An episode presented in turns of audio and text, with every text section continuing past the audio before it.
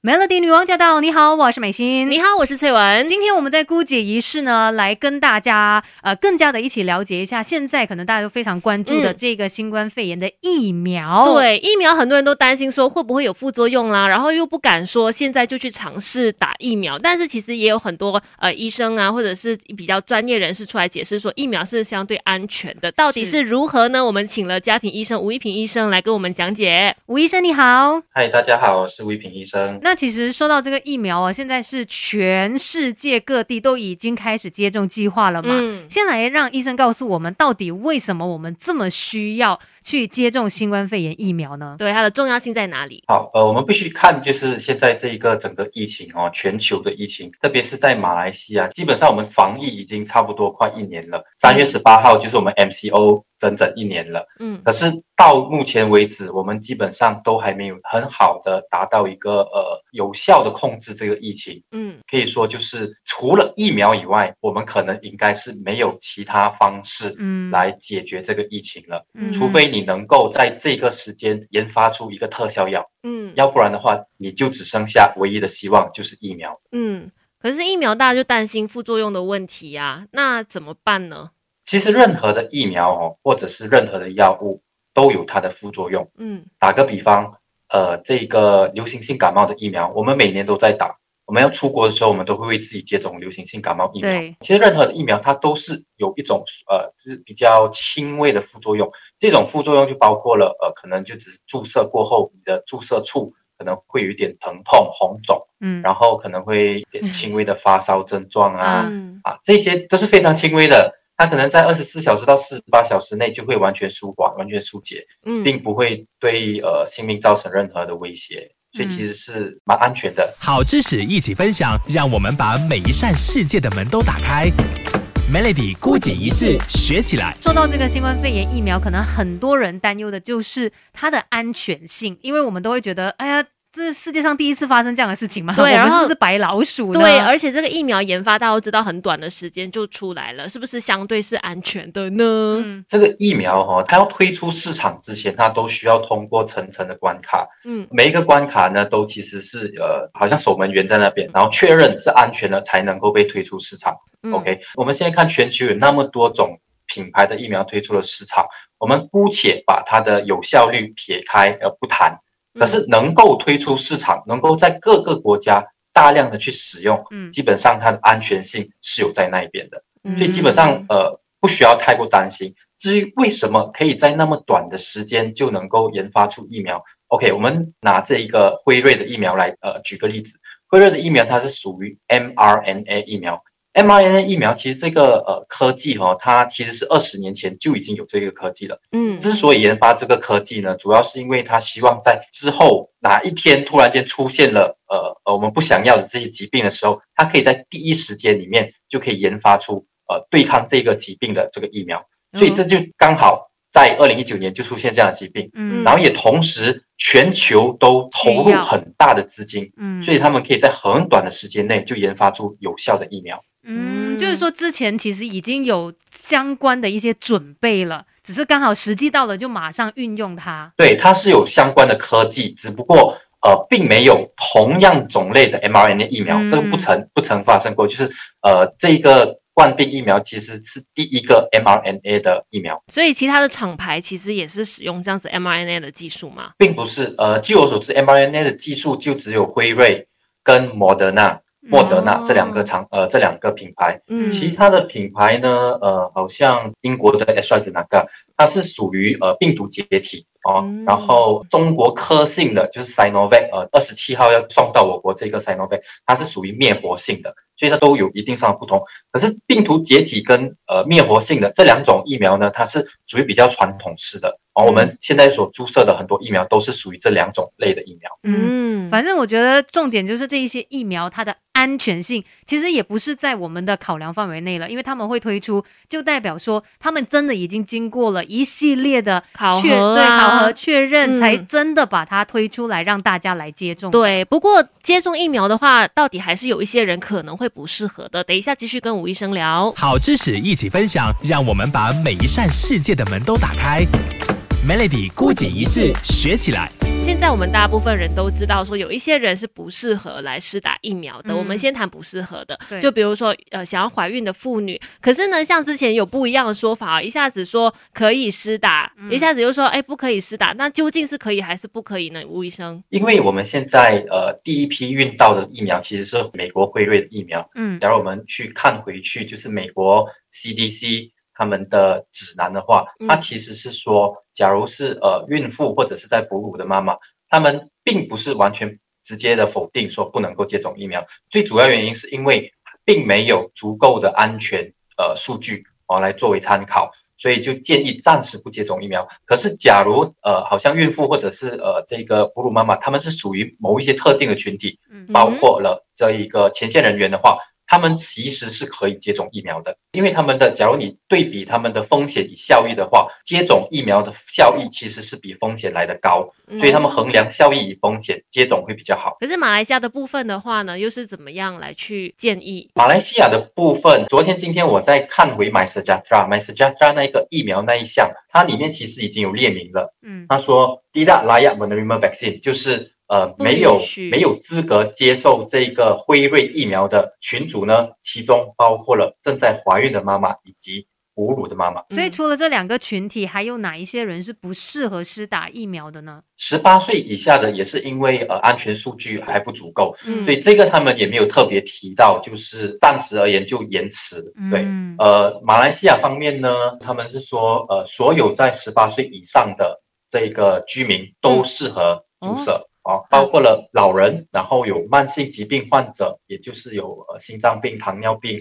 高血压、哮喘、癌症。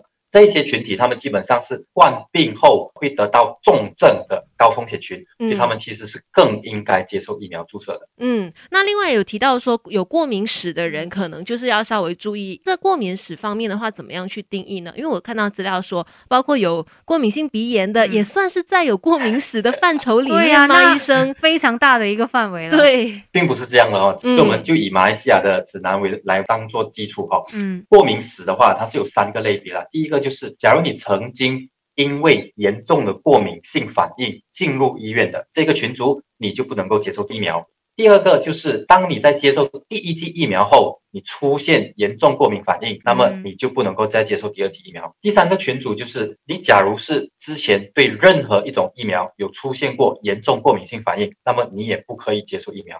所有的重点都是在严重过敏性反应。那在这个过去的历史上数据上来看呢，有没有曾经就是在施打了疫苗之后得到严重过敏的这个数据是有的吗？医生，基本上呃接种疫苗过后你会出现一些反应，这是非常正常的，因为代表你身体上出现了免疫力嘛。我们接种疫苗过后，它刺激身体免疫功能来制造这个抗体的时候，你就会出现这些反应，发烧啊。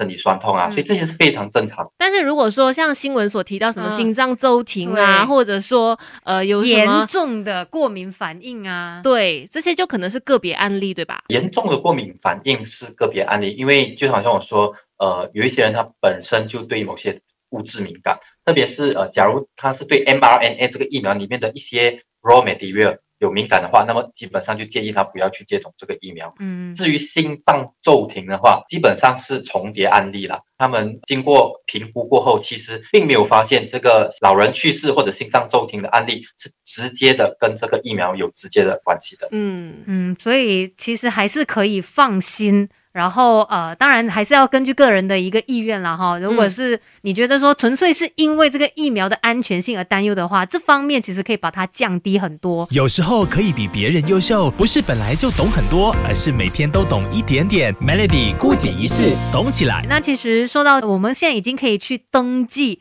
要去施打这个疫苗了嘛？但其实真的不要觉得说哦，这个东西是很儿戏的，我们必须要认真的来看待对，因为整个注册的过程非常的简单，然后但是你的态度一定要非常认真，因为我们都知道说这个疫苗它是我们第一次面对它嘛，然后它整个保存的过程也是非常的复杂的。为什么我们不应该轻易的放飞机呢？吴医生，这个我们先拿辉瑞疫苗来来做举例哦，因为这个辉瑞疫苗我们都知道。它的储存方式是非常非常的困难，嗯，因为它必须要储存在零下七十到八十摄氏度的这一个超低温保温箱里面，嗯，然后才可以呃保存它的有效率。而每一天能够打开这个超低温冰箱，也只能够打开两次，每一次一分钟。而你取出了这个这个疫苗之后呢，你需要放在普通冰箱里面，让它所谓的退冰，就是降温，降温到二到八摄氏度哦，降温到二到八摄氏度的时候，之后要准备呃接种疫苗的时候呢，再把这个疫苗取出，放入一个普通的这个冰箱保温冰箱，然后带去会场，然后再为人注射。嗯，在注射之前呢，你还需要加入这一个稀释剂哦。当你加入稀释剂过后呢，在六个小时内。就一定要用完，就一定要注射哦。假如在六个小时内没有接受注射的话，基本上这一个疫苗就是要报废，对，就可以报废了。而且还有一个重点就是，当你从超低温这一个冰箱拿出来的时候，你就不能够再把它。就是它已经降温之后，你就不能够再把它储存回这一个超低温冰箱了，它基本上是没有它效用。所以我们决定拿多少出来，今天要就是用多少，对，用多少的话呢，就是这样子的分量。一个人没有去浪费掉这个的话，它就是这样子被丢掉了。我相信卫生部他们会有一个叫做 backup list，所以就是在紧急状况，就是突然间诶有人没有来的话，他们应该会马上联络 backup list 的人，就是紧急的到现场来接受疫苗。对，不要浪费。嗯，反正就是我们自己要清楚，当初你决定要去注射这个疫苗，然后到安排时间等等哦，每一项事情都是认真，不是在儿戏的。不要说一下子就爽。对，而且是环环相扣的。你看，它每一个程序都需要工作人员非常精准到位的去处理它。然后，如果你突然没去的话，你可能浪费的是所有人的心血。是，所以呢，呃，这个抗疫路上，我们大家每一个人真的都非常的重要。等一下再继续跟吴医生来了解更多关于新冠肺炎。疫苗的事项，有时候可以比别人优秀，不是本来就懂很多，而是每天都懂一点点。Melody 姑姐仪式，懂起来。今天在姑姐仪式呢，我们一起来了解关于新冠肺炎的疫苗。对，聊了很多之后，感觉上对于疫苗的那种焦虑啊，已经降低很多了。但是如果还是有些人觉得很担心的话，吴医生有没有什么话想要对他们说的吗？呃，希望能够呼吁大家，就是不需要太担心这个疫苗的安全性。因为疫苗真的能够推出市场，能够经过层层关卡，能够运送到马来西亚，能够过了这个马来西亚 NPRA 的管制，并且能够让首相接受疫苗注射啊，基本上它是属于安全的。哦，所以我是觉得大家都需要尽可能就呃尽上这个社会责任呐。当然，假如你真的是有所顾虑的话，我们也并不会去呃特别标签你。哦，我知道各每一个人都有自己的顾虑，有自己的考量。所以，但是我还是希望大家能够尽可能的去接种疫苗，因为我们也希望能够回到以往正常的生活。对，因为其实就是让大家来理解这一个疫苗，然后用中立的角度来判断，而不是有很多不必要的猜测哦。其实你自己来判断，到最后就是你个人的意愿来做一个决定了。说到这个呃注射疫苗，我们当然很多人真的就是第一次这么大规模的一个集体注射行动嘛，嗯，那也要请医生来告诉我们说，可能可以做一些心理准备。如果真的是注射这个疫苗，会有哪一些状况啊？还有我们可以做的事情是什么呢？一般上注射疫苗。之前其实并不需要做特别准备，就是你只要准备好，心理准备好，去到会场接受注射。注射过后，一般上会需要在会场里面待十五到三十分钟，主要是观察我们的生命体征，看有没有什么不妥，或者出现什么呃紧急的突发性的这些过敏性反应。假如没有的话，基本上三十分钟之后呢，就可以呃回家。好，所以注射了过后，可能在一两天之内，可能会出现一些轻微的发烧。或者呃身体会有点酸痛，严重一点的话可能会淋巴结可能会肿胀，这是最新发现的淋巴结可能会有点肿胀，可是并不用太担心，哦，过两三天基本上会慢慢消退。假如真的是在七十二小时之内并没有消退的话，请一定要马上去呃附近的诊所。呃，寻求援助就是只需要在观察自己的身体状况。对对对，然后重点真的就是不要呃杞人忧天，不要想太多，也不要担心太多啦。其实一切都是在所有人的一个专业的监管底下进行的。然后今天也非常谢谢我们的吴医生，谢谢，谢谢大家。